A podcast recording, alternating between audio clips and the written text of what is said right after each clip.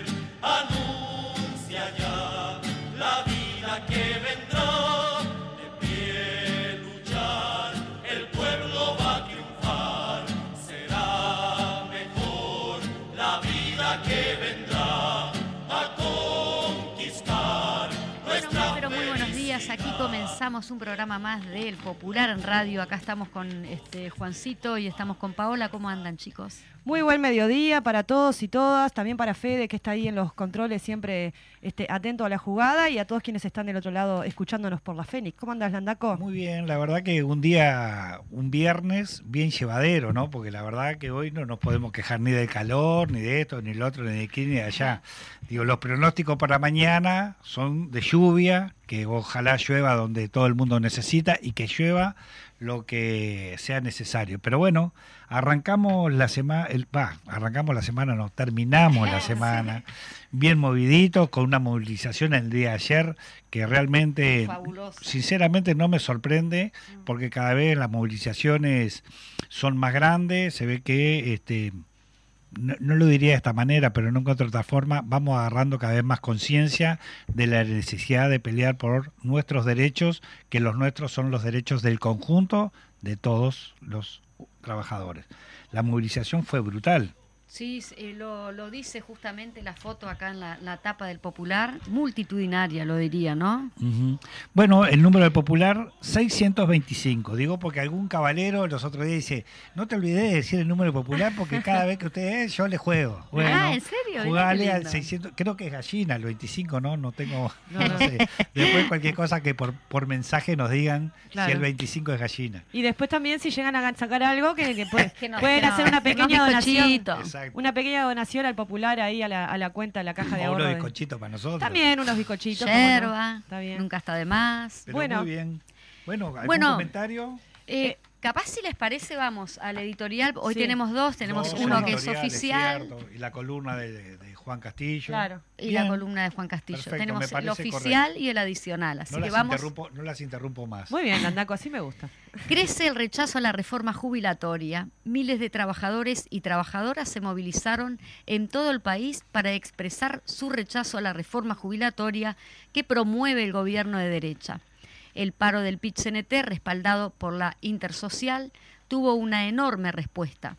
La movilización fue multitudinaria en Montevideo, pero también fueron importantes las realizadas en todo el territorio nacional. Esta respuesta al paro general es una demostración palpable de que crece en la sociedad el rechazo a la reforma jubilatoria impulsada por la derecha. Lo dijimos y lo reiteramos, es una reforma jubilatoria sin argumentos y sin consenso social. Las oratorias de Enrique Méndez, secretario de organización del PIT-CNT y dirigente de la Federación de Trabajadores de la Industria Láctea, y de Lucía Padula de la FEU, que habló en nombre de la Intersocial, fueron meridianamente claras en cuanto a las razones del rechazo a esta reforma jubilatoria impulsada por el gobierno de derecha, en particular por el herrerismo y muy especialmente por el presidente de la República, Luis Lacalle Pou. Los hechos enumerados en varias oportunidades, pero es necesario reiterarlos, es una reforma que implica el aumento al barrer de la edad jubilatoria sin atender ni siquiera situaciones de grandes grupos de trabajadores y trabajadoras que sufren un desgaste enorme durante su vida laboral. Otros, por la alta rotatividad y sus empleos, tampoco podrán cumplir. Ponen en riesgo la jubilación para miles implica, por lo tanto, más años de trabajo y más años de aporte. Es una reforma que implica para un número muy importante de trabajadores cobrar menos jubilación. Es una reforma que tiene un, un gran beneficio, las AFAP a las que afiliarse será obligatorio y, y, accederán a miles de millones de dólares, aumentando el peso del lucro en la seguridad social es una reforma que recorta derechos, en particular a los sectores más vulnerables, recortando las pensiones por viudez, por incapacidad física y por discapacidad. Adicionalmente a esto es una reforma sin garantías. El gobierno ha dicho en su presentación que cuenta con respaldo político y técnico. Ni una cosa ni la otra. Ha sido rechazada por el Frente Amplio, por la academia, por amplios sectores sociales, por el PIT-CNT y provoca diferencias nada menores, incluso en la propia coalición de derecha. Es una reforma que tiene graves problemas de diseño, no aparecen los estudios técnicos que establezcan proyecciones reales de su impacto, ni financiero en el BPS, ni en las condiciones de vida de los y las trabajadoras.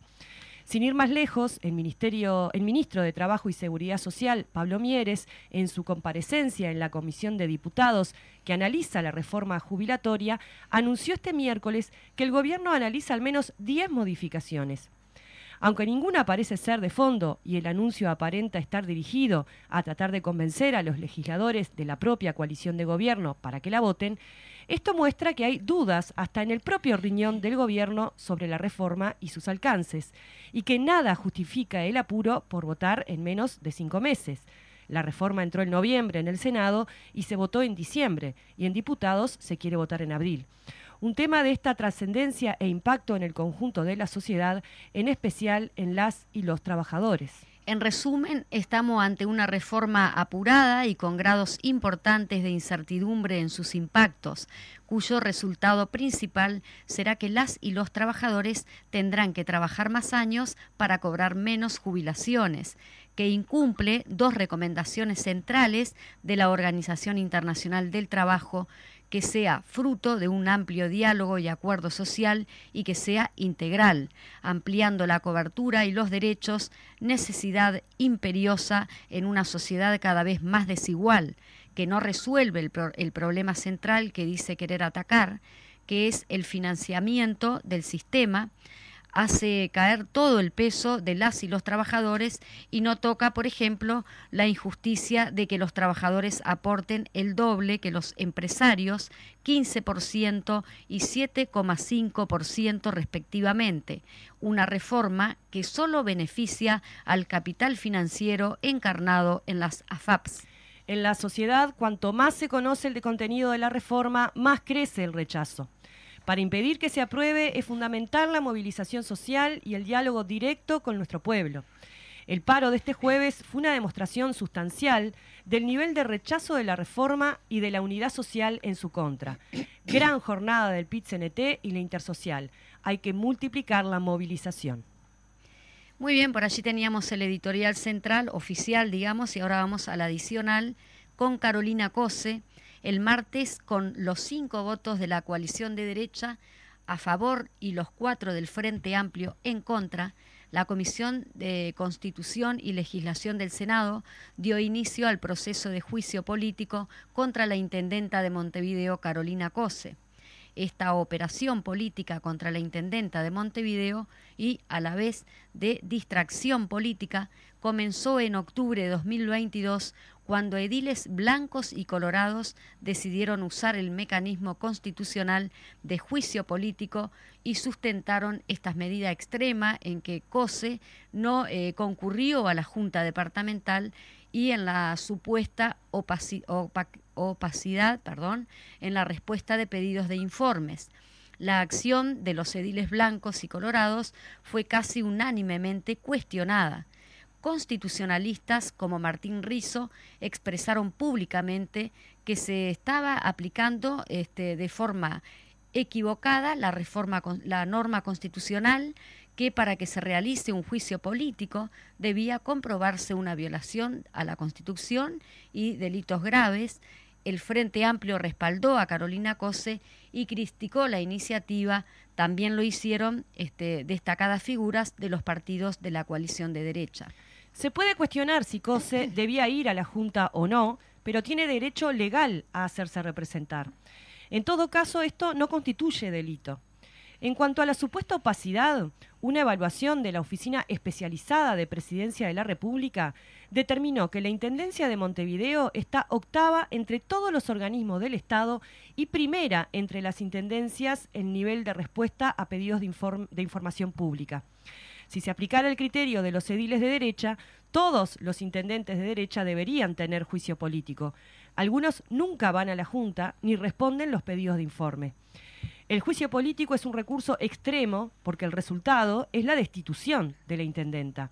No es para corregir conductas o modificar decisiones. Los ediles de la derecha proponen destituir a Carolina Cose, un disparate político, jurídico e institucional todo conducía a que en la comisión del Senado se archivara el tema. Pues no, la coalición de derecha ha decidido seguir adelante con este disparate. COSE lo calificó como un atropello republicano. COSE recibió la solidaridad pública de Fernando Pereira, los integrantes Yamandu Orsi y Andrés Lima, la senadora Lilian Quechichán, los senadores Óscar Andrade, Mario Vergara, Alejandro Sánchez y Enrique Rubio, la diputada Cristina Lustenberg y Juan Castillo, entre muchos dirigentes frente amplistas. No se puede torcer la Constitución y las leyes para intentar distraer de los hechos de corrupción que siguen sin tener respuesta desde el gobierno, en un intento de circo político, porque para que prospere necesitan dos con tres de los votos del Senado y eh, saben que no los tienen toda la solidaridad con Carolina Cose en defensa de la democracia. Hay que parar este disparate, decía por allí él. Sí. Los dos tercios, ¿verdad? Todo, de, un los tema, votos. ¿no? Todo un tema. Pero bueno, exacto. A ver, la estrategia es esa, este, es pegar, distraer, porque digo, está, obviamente que es este con todas las situaciones problemáticas y generadas por el gobierno, este, ahora se viene nada más ni nada menos que la última rendición de cuenta, que no es un tema menor. Este, y obviamente con todo el caso que se desprendió de los pasaportes, toda la situación astesiano, todo lo que está pasando este, en fiscalía con el fiscal general y con los comentarios también de, este, dirigentes de, la derecha, de gobierno, este, también todo eso, digo, está todo turbio, ¿no? Lo de, y en definitiva también ahora algunas contradicciones que hay en, en, lo que tiene que ver con la reforma de la jubilación, que también salieron algunos cabildantes, eh, diputados, pero ahora también salieron algunos senadores este, en que tratar de corregir y, y bueno, los tiempos aparentemente no dan, pero bueno, este, quieren corregir algunas cosas porque parece que se dieron cuenta los de Cabildo Abierto o algunos legisladores que en la propuesta los trabajadores van a tener que trabajar más para cobrar menos. Exactamente. Parece que viene por ahí la cosa. Y bueno, lo de Carolina Cose, como dice, es un disparate, pero bueno, es una cortina de humo bastante importante y que a ellos les va a servir. Para desviar la atención. Exacto, sí, sí. Bueno, lamentablemente tenemos también, lamentablemente, este, que informar una flor roja también para el compañero Núñez. Sí, este miércoles falleció Enrique Toto Núñez, eh, el Zunca, sindicato en el que militó toda su vida, lo despidió con enorme cariño y profundo dolor. Toto Núñez fue un obrero de la construcción comprometido con su sindicato, con sus compañeros y compañeras y con la revolución y la emancipación fundador del Frente Amplio, militó toda su vida en los comités de base, muy especialmente en el que funciona y en el que funciona y lucha en su querido Cobizunca, Toto Núñez fue un entrañable ser humano y un gran luchador, constructor de unidad y organización de la lucha por un mundo distinto. A su familia y compañeros y compañeras, un abrazo apretado. A Enrique Toto Núñez, una flor roja. Muy bien. Estamos también pidiendo la solidaridad para Lola, soy, eh, perdón, este, para Bruna Lemos. Tengo cuatro años, hace nueve meses que me detectaron un tumor cerebral. Para poder avanzar con mi tratamiento es necesario realizarme una cirugía en San Pablo, Brasil. La misma implica un costo que no podemos llevar adelante, este, dice la familia. Tenemos aquí las cuentas. Este... Bien, en, la, en el Banco Santander tenemos sucursal 81 a nombre de Fernanda Larzábal, eh, 6 ceros, 57, 79, 52, en dólares, doble 0, 51, doble 0, 54, 44, 41, en BBVA 77 56 651 y en, el colectivo de Hábitat 13 18 52 y en el colectivo de repago 31 635. Eh, después pueden eh, sacar, está, queda colgado en la página el programa por si alguno quiere ver este, los números de cuenta. Perfecto. Eh, en otros temas tenemos las elecciones en el Zunca. 30.000 trabajadores y trabajadoras de la construcción eligen a sus dirigentes este 28, 29 y 30 de marzo en todo el país. Lo importante es hacer explotar las urnas con votos por el Zunca. Muy bien, este, seguimos o seguimos comentando el popular o mejor vamos al audio de Juan Castillo, vemos el, tiempito que nos queda para seguir comentando. Si te parece, Fede, vamos a escuchar el audio del secretario general del Partido Comunista, Juan Castillo. ¿Qué tal amigos y amigas de la columna del popular? Un gusto poder otra vez estar reflexionando junto con ustedes. Y lo hacemos además este, lleno de eh, embriagado, diríamos nosotros, de movilización, de ese contagio que dan las movilizaciones popular a partir de lo que ha sido la respuesta de los trabajadores, de las trabajadoras, del pueblo en su conjunto, de muchos jubilados y pensionistas, de mucha juventud que hemos visto en las movilizaciones que en todo el territorio se han dado con la convocatoria que se hizo contra la reforma jubilatoria. De verdad que a veces nos cuestionan si el paro resuelve, nos, nos, cuestionan si las movilizaciones influyen o deciden. Nosotros estamos más convencidos que nunca que objetivamente el poder popular, ese gran movimiento, esa intersocial, la unidad de los sectores sociales y populares están dando sus frutos, manteniéndose coherentes en contra de esta reforma jubilatoria. Es fácil ahora porque lo hemos ido comentando con ustedes. Ya creo que la población tiene absolutamente claro que se proponen reformar las condiciones de jubilación de cada uno de los trabajadores y trabajadoras a partir de alargar los años de vida, de alargar los años de expectativa laboral, de reducir el costo después que vamos a tener nosotros para cobrar, el cálculo que van a hacer para las jubilaciones y crear más afá por todos lados. Es decir, un desastre por donde se lo miren, en comparación con lo que la OIT recomienda a nivel mundial para todos los países, esto no tiene absolutamente nada que ver. Buscan empeorar las condiciones de vida de nuestra sociedad. Es por eso que nos movilizamos, es por eso que nosotros saludamos las movilizaciones y por eso es que hay que seguir por este camino tratando de impedir que prospere esta reforma jubilatoria de la coalición de gobierno no está siendo fácil para nosotros, no es más fácil para la coalición de gobierno, en donde todos los días aparece un nuevo actor de los partidos de la coalición pidiendo demandando algunos de los cambios que seguramente ellos también vaya a tener complejidad. Mientras tanto, compañeras y compañeros, hay una nueva convocatoria, un gran aniversario del Frente Amplio. Frente Amplio que este año está cumpliendo 52 años Ahora lo va a hacer en conmemoración del 26 de marzo a partir de lo que fue su primer gran acto de masas. Muchos de nosotros todavía recuerda, hay muchos que han sido protagonistas activos de ese 26 de marzo del 71 y otros lo leemos, lo estudiamos, miramos video, pero nos recuerda y vibramos con esa gran convocatoria que el general Liber Seregni, que a veces muy pocos recuerdos tiene del punto de vista de la historia, en el rol que cumplen a veces los hombres y las mujeres en los escenarios políticos y en las coyunturas políticas de cada país. En el nuestro, en la forja de una expresión política de izquierda, de la fortaleza que da la unidad, aparece el general Libre Serene en una gran convocatoria a la movilización, a la unidad, a los cambios más profundos de nuestra sociedad que nosotros vamos a estar conmemorando. Y viene bien, viene bien que lo hagamos ahora en medio de una confrontación con las clases dominantes, de todo el proyecto político de la derecha que intenta retroceder o hacer retroceder las conquistas que nuestro pueblo ha ido conquistando una tras otras a lo largo de su vida y de su lucha.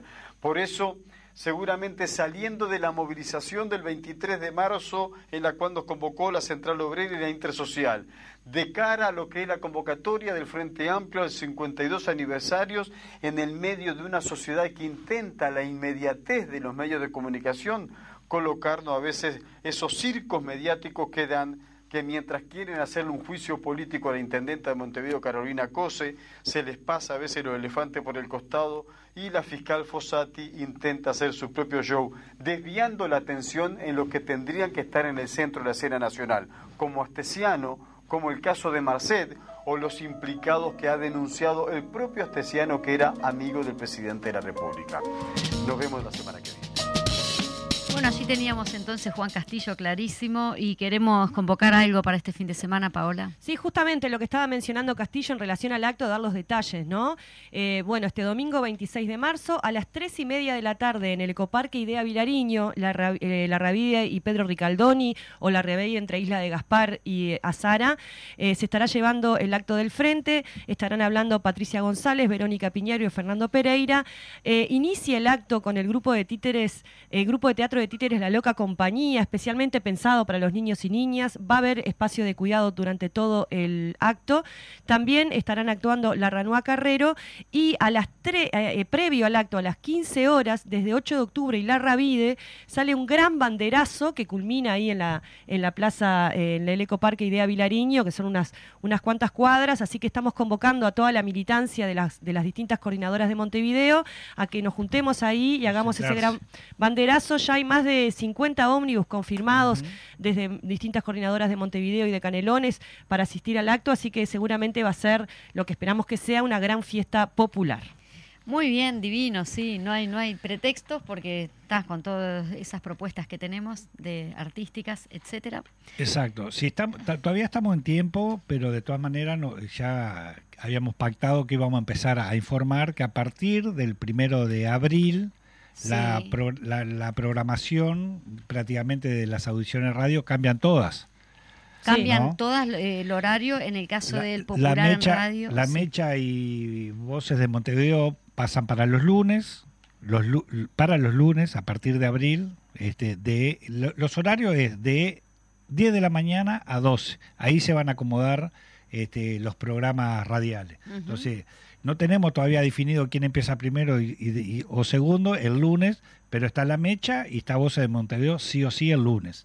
Em, el, el martes no tenemos programa, miércoles arrancaría este, Cultura en Casa, se suma al miércoles, y a la izquierda late el corazón, ese sí ya está programado que de 10 a 11 Cultura en Casa y de, 11 a 12 eh, a la izquierda late el corazón.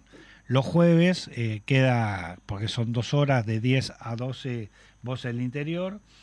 Este, y los viernes está de 10, de 10 a 11 pasaríamos este, nosotros Popular. el popular en radio. Este, de todas maneras, después vamos a estar Sí, sí. informando nuevamente con voces mucho más bonitas que la mía. Sí. Este, y bueno, y también va a salir en la grilla del popular justamente los nuevos horarios de los programas que tenemos en CX40 Radio Fénix. Muy bien, así que viernes 7 de 10 a 11 va a estar el popular entonces. Muy bien. Exactamente. Muy bien, eh, vamos a tirarle algunos titulares. La propuesta de la 658 para el Zunca, elecciones en el Zunca, entrevista con Daniel Liberio. Lo primero es hacer eh, reventar las urnas en respaldo al sindicato, dice Liberio. Por allí.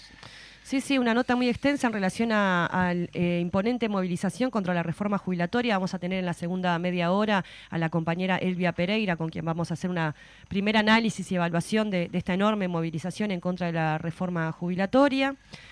Eh, una charla muy muy importante, muy linda, muy, importante que se dio este lunes pasado en el Salón Azul de la Intendencia, que de los nuevos desafíos de la Revolución Cubana.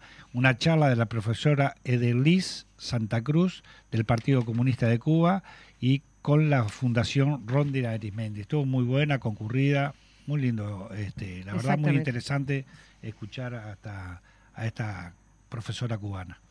En la sección de Derechos Humanos, justicia para Ivo Fernández, dos militares procesados por el asesinato en tortura del obrero portuario y militante del Partido Comunista del Uruguay, asesinado en la tortura en 1976 en Paysandú. Una nota extensa también, imponente movilización contra la reforma jubilatoria en medio de un paro general parcial convocado por el PIT-CNT, también tenemos en la página 8. Uruguay, el Día Internacional del Agua, privatizar beneficios y socializar costos. ¿Quién se hace cargo de la sobreexplotación y el deterioro del agua? Que se, relació, se hizo la marcha el 22, ¿no? El, miércoles se hizo la marcha por el agua. Sí, y qué importante, ¿no? Este, justamente también este, hablando de eso del agua, los amigos, ¿no? ¿cómo es la ONG? Amigos de la Tierra, ¿puede ser? Puede ser, sí. Presentaron un recurso justamente para parar lo que tiene que ver con la licitación del proyecto del, proyecto Netuno, del proyecto ah, Netuno. Del proyecto. Bien. En la contratapa tenemos a Gonzalo Pereira una vez más, allí este, mostrando un poco la hipocresía de la sociedad estadounidense, que está escandalizada porque se este, descubrió allí una cuestión extramatrimonial de Trump, pero no se escandaliza tanto y allí enumera este, Pereira todos los actos terribles que ha hecho Estados Unidos en, distintos países y en su propio país también, ¿no? Sí, más o menos como el circo que vivimos acá, ¿no? También tratando de desviar la atención con lo de esto, lo otro, para no hacerse cargo de lo Sí, bueno, pero lo, último también lo último, estando Trump que perdió la elección, aquel avasallamiento al Capitolio, ¿no? Y que todavía están en investigaciones y que, bueno, está todo ese atropello a la democracia. Que también algo parecido pasó en Brasil, ¿no? Sí, las mismas, las mismas características. Estamos ahí ya, Majito, mirá. Bueno, muy bien, sí, ya estamos y media. Nos vamos a una pausa y volvemos con la entrevista central, que es la secretaria general del PIT-CNT, Elvia Pereira. El pueblo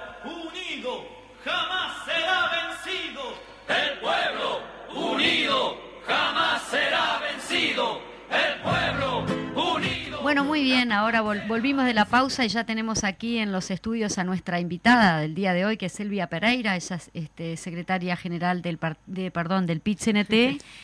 casi, casi se me... este, bueno, las primeras impresiones ¿no? de la marcha, muy, como ya lo decíamos en el editorial multitudinaria del Día del Paro de ayer.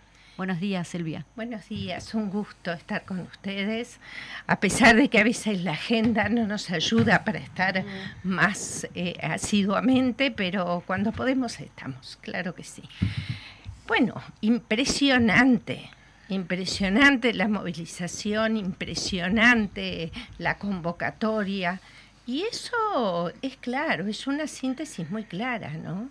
Es que esta reforma es antipopular. La gente no está de acuerdo con esto. No basta solo con que lo digamos las organizaciones sociales. Basta con que se vea y se visualice lo que fue ayer. Por más que que en verdad la cobertura en medios de comunicación entiendo que debió haber sido más masiva en cuanto a la difusión de lo realmente importante, que son los contenidos de esta reforma jubilatoria regresiva, injusta, muy injusta para la población, para las mujeres, para las discapacidades, no toca infancias, o sea, una reforma que, se inicia con una necesidad de una reforma en la seguridad social, que termina siendo, por allí alguien decía, y, y estoy muy de acuerdo, un parche. Un parche que afecta directamente a trabajadoras y trabajadores. a los sectores más vulnerables. Entonces yo creo que ayer quedó bien en evidencia que el proceso que venimos teniendo con la intersocial, con la carpa que está en el Palacio frente al Palacio Legislativo, que diariamente distintos sectores de la sociedad y de los gremios se están pronunciando con respecto a esto, está dando, llegando a los objetivos que nos propusimos. Que por un lado era eh, que la gente se entere, porque estaba muy lejos de la gente la reforma esta que estaba siendo discutida en el Parlamento. Recordarán ustedes que mientras transcurrió lo rápido que transcurrió en el Senado, eh, las encuestas daban que la sociedad estaba totalmente por fuera del tema.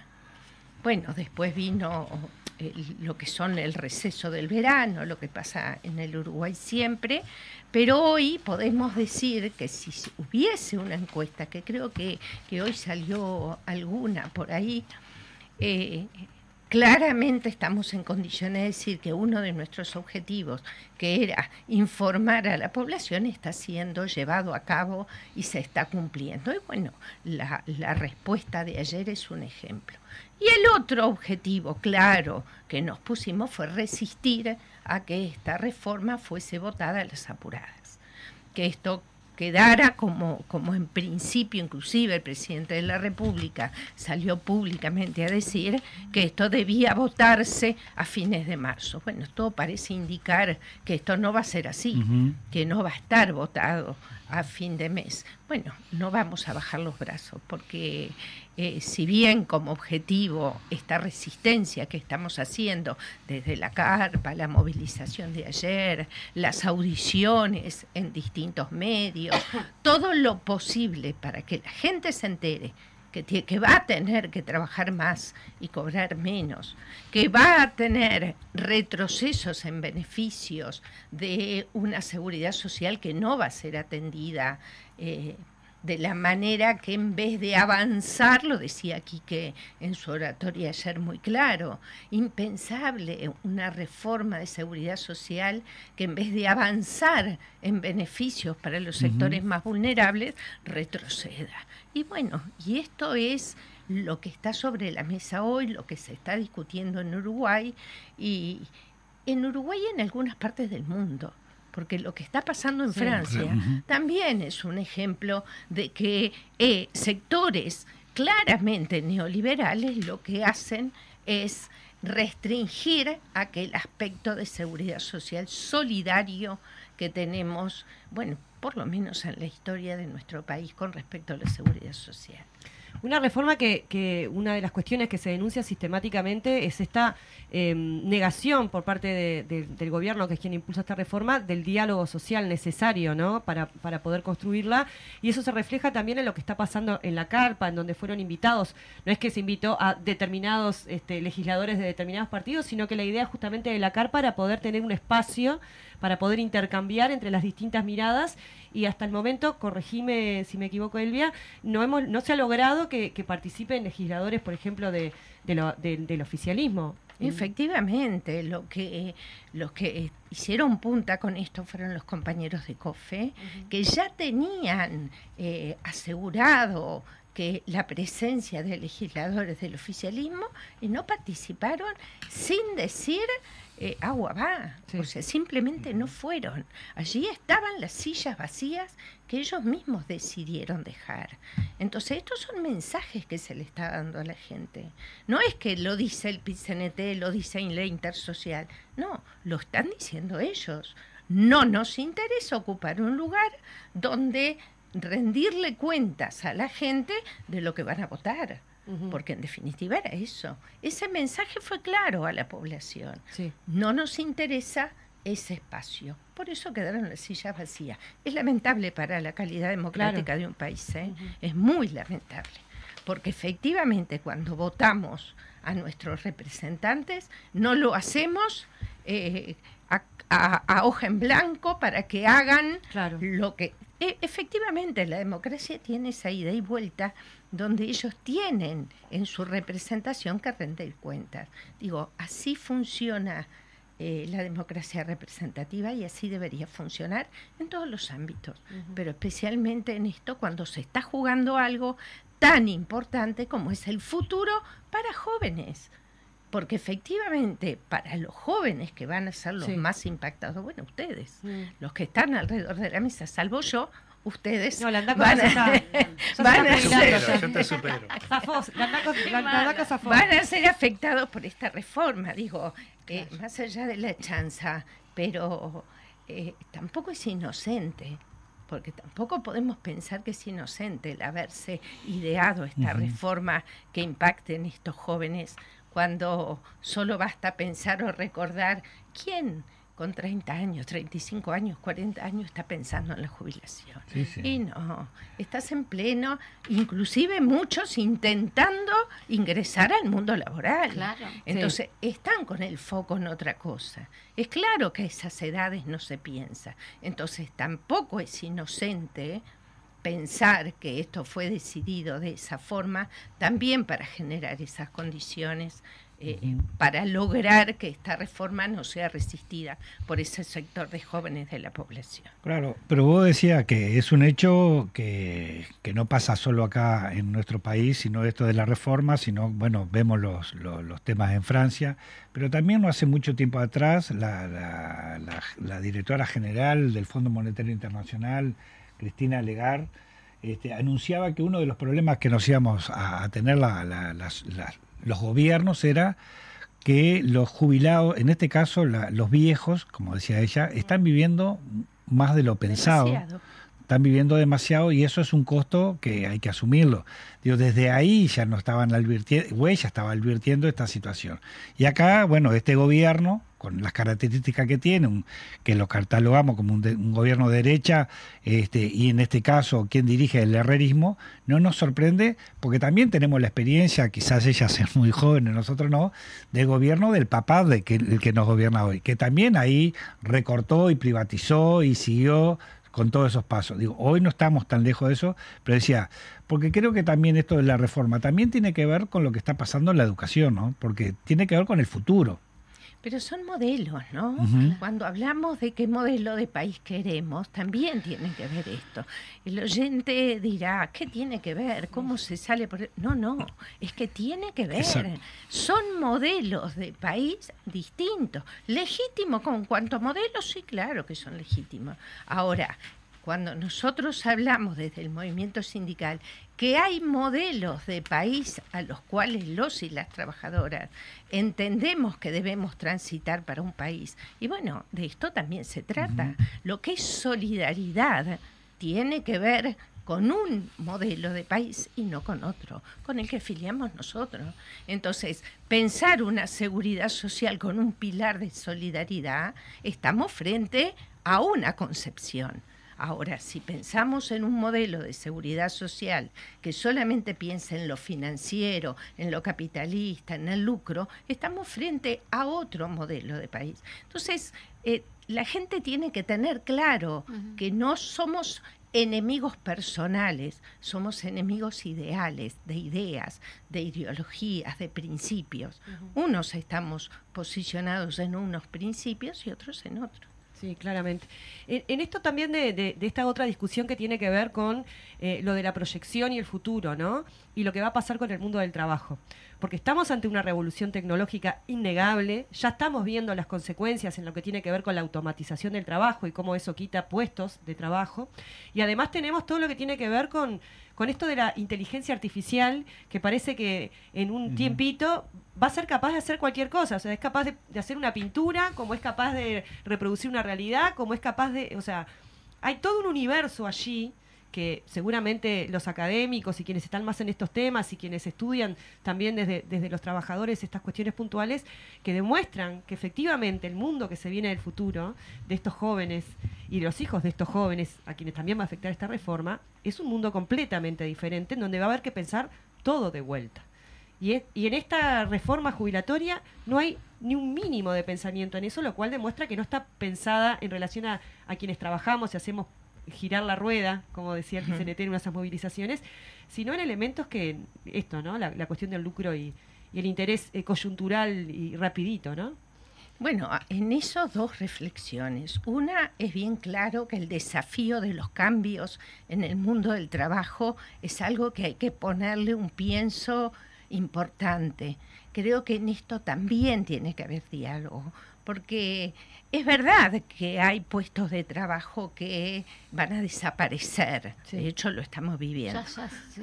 Ya se, ve, ya se ve, ya se perciben, ya inclusive los utilizamos. Ujú. Inclusive nosotros y lo como vemos como ciudadanos. buenos a veces también. Y a veces se ven como buenos, ojo, pero se, es, ese cambio se van a generar otros puestos de trabajo diferentes, que es a donde tenemos que apuntar a visualizarlo como desafío.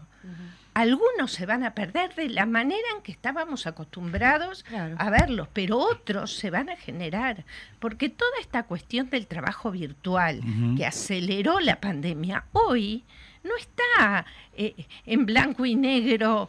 eh, ni siquiera la regulación laboral, Sí. muy lejos de la regulación claro. laboral. O sea, hay una serie de cuestiones que además se valoran como buenos, Exacto. tanto la automatización, que podemos algunos tener algunas diferencias, como el trabajo a distancia, desregulado, eh, individualizado, en soledad, que demandan de Sin nosotros otro cambio de cabeza. Exacto. Esto es un cambio de cabeza. Y bueno, la reforma de, la jubila- de las jubilaciones, tú lo decías, hace como, como que eso no existiera. Ni siquiera lo coloca en discusión. Eso es re- retrógrado. Sí, la preocupación, yo creo que también eh, em, lo principal o, algo que también tenemos que ponerle mucho pienso, ¿tá? y siempre vamos corriendo atrás, generalmente, lamentablemente, los trabajadores, este, y ellos van siempre mucho más adelantados que nosotros, es que muchos están convencidos o estamos convencidos que eso está bueno. Digo, porque en definitiva también nos comieron o nos están comiendo la cabeza con que es como parte de la libertad, ¿no? Vos decís, voy al supermercado, eh, busco todo lo que quiero y todavía voy y me lo cobro. Estás haciendo el trabajo de otra persona, de- estás haciendo todo eso y, y te da como la sensación de libertad. Ah, yo no tengo que esperar, no tengo que hacer cola. Digo, todo ese tipo de engaño también, ¿cómo lo desencadenamos, ¿no? En esta vorágine permanente que todos tenemos, ¿no? Entonces eso, lo vemos como bárbaro, lo vemos como bueno y nos están, eh, como que nos están, eh, a ver, eh, esclavizando, pero con modernización. Y nosotros estamos aceptando. Totalmente. Y es muy difícil que en esta, tú utilizabas un concepto muy claro, en esta vorágine eh, llevemos al, al pienso que necesita tiempo. El pensar necesita tiempo y hoy, lamentablemente, esta carrera donde vivimos todas y todos, en esta carrera los tiempos para pensar son cada vez menos. Son cada vez menos en la vida de cada una de las personas. Entonces, pensar, analizar y ser críticos con respecto a la automatización de determinados servicios, tendría que tener, tendríamos que tener en este desafío un pienso colectivo donde haya varias miradas, donde se piensen desde distintos lugares. Voy a adelantar algo, por ejemplo, en la OIT en junio se va a estar discutiendo lo que, bueno, parece que, que va a ser ahora una recomendación, que es el aprendizaje de calidad. Eh, como aprendizaje de calidad está metido adentro lo que tiene que ver con las prácticas laborales en, en las fábricas, en las prácticas de los estudiantes. Y allí hay una discusión muy fuerte. El PCNT está eh, profundizando en ese estudio porque en junio vamos a estar ahí y vamos a tener que llevar nuestras posiciones críticas desde el ámbito educativo, pero desde el ámbito laboral también. ¿Qué pasa con esos estudiantes? Porque parece que vi- se viene, ¿no? Como recomendación, no es que lo aceptemos, es que tampoco podemos cerrar los ojos a las cosas que se vienen, pues se viene discutiendo. Se vienen discutiendo. Querían en principio que fuese un convenio en la OIT, parece que ahora va a quedar en recomendación. Bueno, pero sabemos, las recomendaciones dependen de los gobiernos que Exacto, tengamos, sí, sí. cuánto asumen esa recomendación o no. O sea, hay un tema de mucho interés que hay que ponerle eh, cabeza. Hay que pensarlo, nosotros estamos analizando desde varios lugares en esto de diálogo social, no solamente para la reforma Claro. de la seguridad social, sino la participación de todos los actores involucrados, donde nos dé una amplitud de visión para llevar una posición como PICNT respecto de eso. Eso permítanme haberlo largado No, acá, perfecto. porque tiene Sí, que ver tiene con que ver. esto y el cambio en el mundo del trabajo que va de la mano de la educación. Sí, yo pensaba justamente con el tema de, de la, del, bienes- del estado de bienestar, ¿no? Este, y un gobierno que justamente favorece a los más ya oro. En el caso de los consejos de salario, que es justamente donde los sindicatos van este, a negociar el, el tema de la seguridad social, ¿cómo está eso? Y eso Bueno. por un lado, y después, si nos podés eh, comunicar un poquito en qué está el tema del Congreso del PITCNT. Bien, dos cosas, Dos cosas. eh, importantísimas, profundas, pero te voy a intentar ser eh, muy sintética. Con respecto al tema de los consejos de salario, este año es un año crucial. Este año es un año crucial para públicos y para privados. Públicos, última rendición de rendición de cuentas, cuentas. donde se puede modificar algo.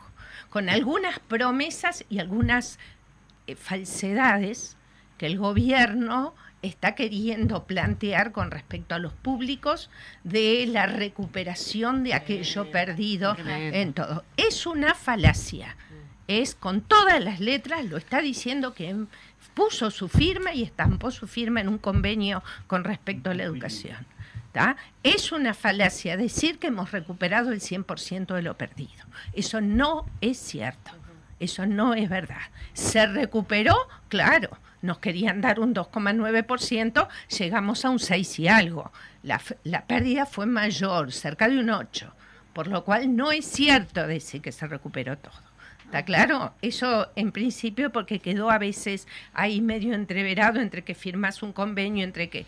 ¿tá? Claro que lo firmas, porque querés lo mejor Claro, para los trabajadores. ¿Cómo no lo vas a firmar? Pero no es todo.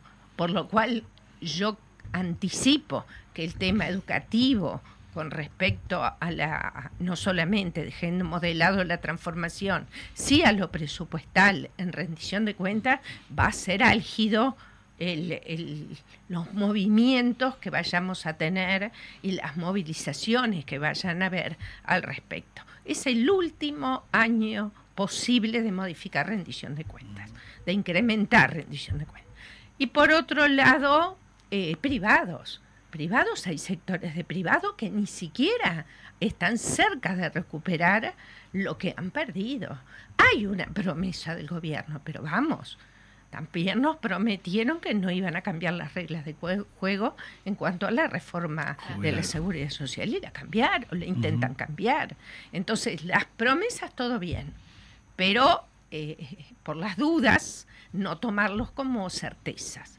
Eh, los privados están, si bien eh, se discuten por, por ramas de actividad, hay más de 100, ciento y tantos largos de, de mesas de negociaciones que se van a estar dando a lo largo del país. Y concomitantemente con esto, el- la central sindical está abocada a su tercer Congreso del Pueblo.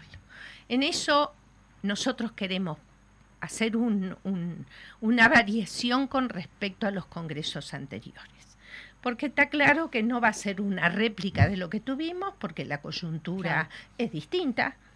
Eh, es necesario hacer un análisis de coyuntura histórico, político, de país para posicionarse y la importancia que nosotros le damos a este Congreso del Pueblo, más allá de la síntesis, es el proceso. Y en ese proceso se está, hablando con las organizaciones sociales, abierto a todas aquellas que entiendan que tenemos objetivos comunes para hacer un gran encuentro nacional que lo que va a hacer es presentar a la sociedad, estamos pensándolo allá por el mes de septiembre, ojalá lleguemos, ojalá lleguemos, porque esto de participar necesita tiempos tiempos y está bueno tener esos tiempos para discutir, para acordar. Acá no se vota. Congreso del Pueblo no vota. En esta oportunidad dijimos consensos. todo aquello que se logre consenso va a entrar dentro de lo que va a ser el encuentro eh, eh, de última, la síntesis, donde cada uno ponga su firma. Allí donde no haya consensos, queda por fuera de, de lo que va a ser el Congreso en general, el Congreso del Pueblo. Eh, tenemos muchas expectativas con respecto a esto.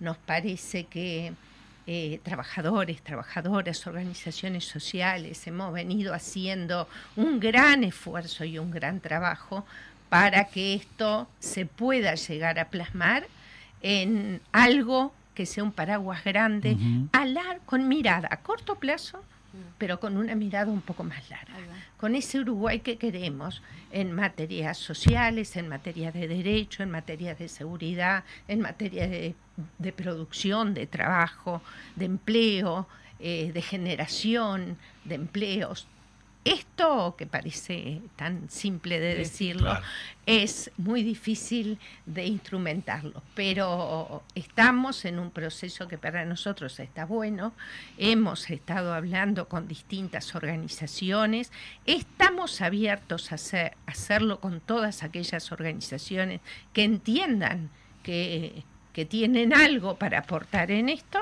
y bueno, en ese camino se está hay compañeros y compañeras que, están con esto al hombro y está bueno reconocerlos, eh, no solo del PCNT, también de, de ONASPU, también de, la FEU, mm. también de, las cooperativas, o sea, hay mucha gente en esto moviéndose que está bueno. Yo creo que va a tener eh, va a ser muy positivo, más allá del resultado y la síntesis de septiembre, el proceso que se llega, porque eso une, eso acumula, eso acerca posiciones y eso es bueno. Y yo creo que va a ser fundamental lo que decías tú, justamente todo este trabajo, este proceso, este, la, síntesis que se va a hacer, pero principalmente también de la parte del, del documento que pueda salir, tiene que ver también con la organización de la gente que va a quedar, porque también yo estoy convencido que cuando este gobierno se vaya va a haber que trabajar muchísimo, muchísimo para recuperar lo que se, lo que este gobierno eh, hizo perder, no solo en materia de educación, de trabajo, de salario, sino también de derechos en general, digo, porque tiene que ver con lo que decíamos hoy, la movilización de ayer de la reforma de la jubilación, pero tiene que ver también en, que estamos en el, en el mes de, de, la mujer, que también en esta reforma los que pierden más o las que pierden más son las mujeres, en el caso también de este de, no, de, las pensiones, ¿no? También en ese caso que hoy sería de por vida, ¿no? Si es así, se muere el compañero, y en este caso sería por, por dos años a, lo máximo. También en este caso, en un momento re complejo, donde también la mujer está sola, donde la edad, todo eso, le quitan todavía ese aporte de, de que, que es por derecho, ¿no? Digo, nuevamente golpeada, no querés sopa, dos platos de nuevo, esto tiene que ver con el modelo que hablábamos hoy hace un rato, con los modelos donde se, se sostienen los ideales de una sociedad. Una cosa es la solidaridad, otra cosa es el lucro, el mercado. Entonces, está claro que, que para una nuevo para un nuevo gobierno después de las elecciones para un nuevo gobierno volver a lo que se tuvo en algún momento y hacer más o profundizar es todo un tema. porque no podemos pensar que no pasó nada Pasaron, van a pasar a haber pasado cinco años. Entonces, claramente, en esos cinco años va a haber cuestiones que va a haber que eh, eh, pensarlos muy profundamente. La salud, la educación, los derechos, las mujeres, los avances que habíamos tenido. Entonces, pensar en continuar hacia adelante. En algún momento cierro con esto. Sí, en algún momento eh, defendíamos aquello del convenio 190 de la OIT, que es el derecho a la, de las mujeres. Lo defendíamos, hoy decimos, no solo basta que se ratifique un convenio. Hay que instrumentarlo, hay que aplicarlo, hay que matrizarlo y consolidarlo. Con esas últimas palabras nos vamos y nos vemos, nos escuchamos el viernes que viene. Muchas gracias, eh, Elvia, por estar con nosotros aquí. Un gusto, gracias a ustedes. Bueno, gente, nos vemos. Salud. Chau, chau. Con voz de gigante